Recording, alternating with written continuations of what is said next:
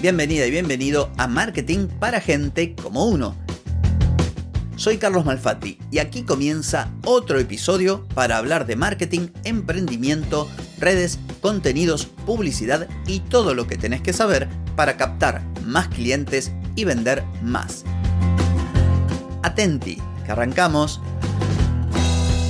Hoy es jueves 22 de febrero de 2024, es el episodio 1444 y vamos a ver la importancia de crear contenidos estratégicos para cada etapa del viaje de tu cliente. Pero antes la pregunta de rigor, ¿querés captar más clientes y vender más? Ingresa ahora mismo a carlosmalfatti.com y pedí asesoramiento. Analizo tu caso, te ofrezco un servicio a tu medida y te ayudo a obtener los resultados que buscas. Deja de perder tiempo, dinero y energía en acciones fallidas y comienza a vender con estrategias, metodologías, contenidos y publicidad. Pedí asesoramiento ahora mismo en carlosmalfati.com. Muchos emprendedores se ponen a crear y publicar contenidos sin que haya detrás una estrategia. Incluso se da el caso de quienes teniendo estrategia no le prestan atención a las distintas etapas que transita la persona desde que intenta resolver un problema hasta que se transforma en cliente y más allá.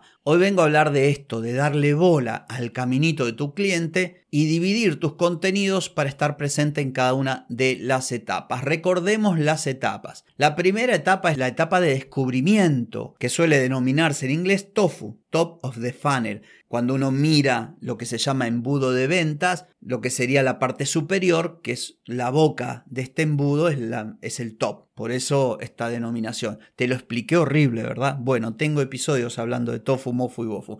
Entonces, la idea es que estos conceptos no queden en la nada. Ah, sí, escuché un podcast, resulta que el tipo habló de tofu, mofu y bofu y no sé qué. No, no, no, no. La idea es que vos sepas que esto existe y pucha, es interesante. Yo pensaba que la gente buscaba mi producto y no, resulta que la gente tiene un problema, busca una solución y yo lo que tengo es que estar presente hablándole de sus problemas para atraerlos. Esta sería la idea de crear contenido, atraer la atención y generar conciencia de marca, decir, bueno, eh, yo estoy acá, yo puedo resolver tu problema.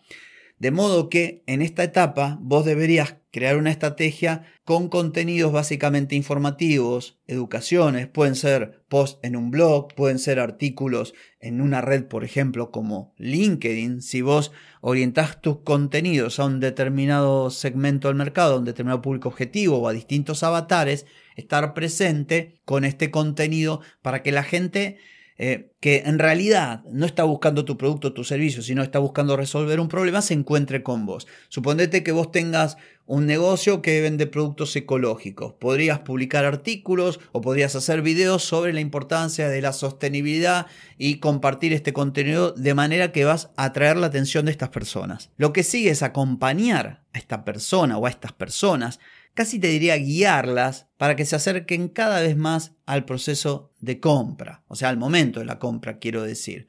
Entonces ahora estaríamos ubicados en la parte media de este imaginario funnel que se denomina MOFU, Middle of the Funnel, o sea, en la mitad. Aquí es decirle, bueno, ya capté tu atención porque resulta que me puse a crear contenidos hablando de tu problema y te diste cuenta que yo existo. Ahora lo que tengo que hacer es que me consideres como quien puede solucionar tu problema. De manera que debo crear contenido que te aporte mucho valor, que te eduque y que me transforme a mí en un referente, en una autoridad, en alguien en quien confiar. Volviendo al ejemplo de recién, podrías crear un ebook, no sé, 10 consejos para vivir un estilo de vida sostenible y darlo a cambio del correo electrónico o podrías crear una masterclass, una especie de funnel donde la gente llegue y no sé qué. Todo esto es interesante para seguir teniendo la atención de estas personas y que estas personas te miren y digan, pucha, mira, resulta que yo quería solucionar este problema y acá esta persona me lo puede solucionar o esta empresa o esta marca o este producto o este servicio.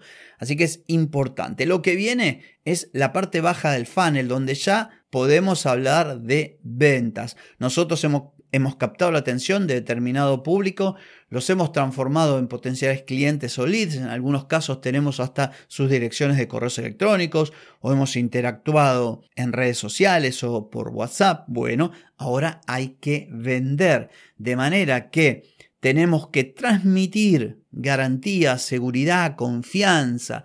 Hasta ahora vimos que no sabía que existíamos, creamos un buen contenido que hablaba de sus problemas y nos prestaron atención, luego seguimos creando un contenido mejor y, este potencial cliente dice, ah, mira, este podría resolver mi problema y ahora tenemos que decirle con certeza que sí, que efectivamente de todas las opciones que tiene, somos la mejor.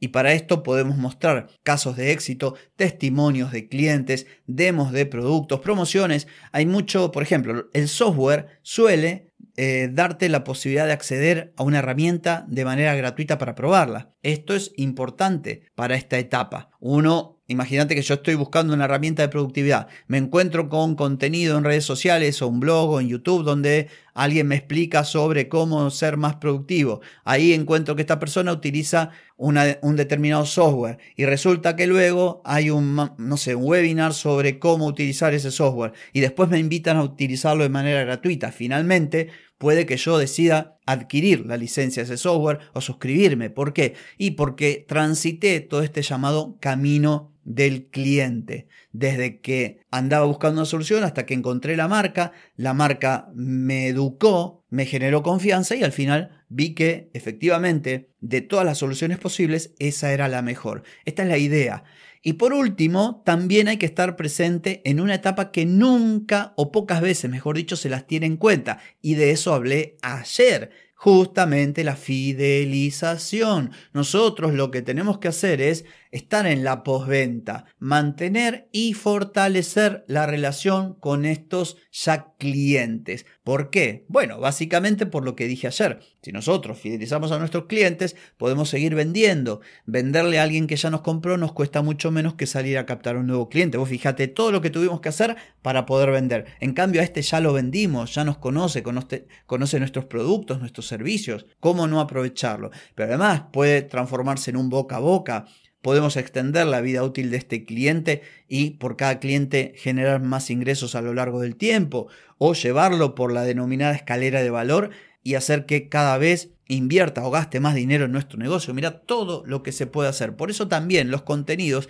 tienen que estar pensados no solamente para la gente que no te conoce, no solamente para captar, que es lo que básicamente hace todo el mundo. Por eso en la introducción del episodio dije, hay gente que aún teniendo cierta estrategia, esa estrategia no es del todo profesional o está como un poco renga, podríamos decir. Le falta una pata. ¿Por qué? Porque la pata de fidelización por lo general no se la toma en cuenta. Por lo tanto, aquí las encuestas, newsletters personalizados, invitaciones a eventos exclusivos, contenidos, como dije ayer también en el episodio que hablé de fidelización, donde si vos vendés un producto, un servicio, una máquina, eh, le creas contenido para su mantenimiento, para una mejor utilización, para alargar su vida útil. Hay tantísimo que se puede crear, incluso cosas clásicas como programas de fidelización, de beneficios, de descuentos, de suma de puntos, gamificación. Hay un montón de cosas que se pueden hacer. Lo importante es que si vos vas a crear contenido, no te tires de cabeza Además de todo lo que siempre hablo de conocer a tu cliente, sus gustos, sus puntos de dolor, todo, bueno, también tenés que pensar en términos de cómo quien no te conoce puede llegar a convertirse en cliente y acompañar a tu negocio durante o a lo largo del tiempo. Entonces, por eso también tenés que tener en cuenta esto, en qué etapa se encuentra cada uno de estas de estas personas a quienes vas a dirigir tus contenidos. Así que espero que este episodio haya sido de utilidad para vos. No tengo más que decir por hoy, pero sí por mañana, porque mañana nos volvemos a encontrar. Te espero, chau chau.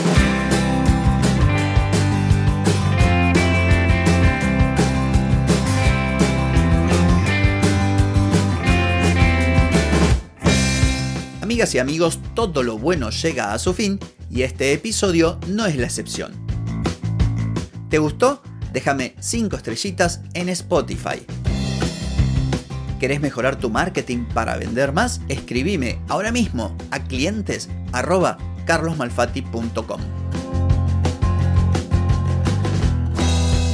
Hey, ponete en acción, que el tiempo, el tiempo no perdona.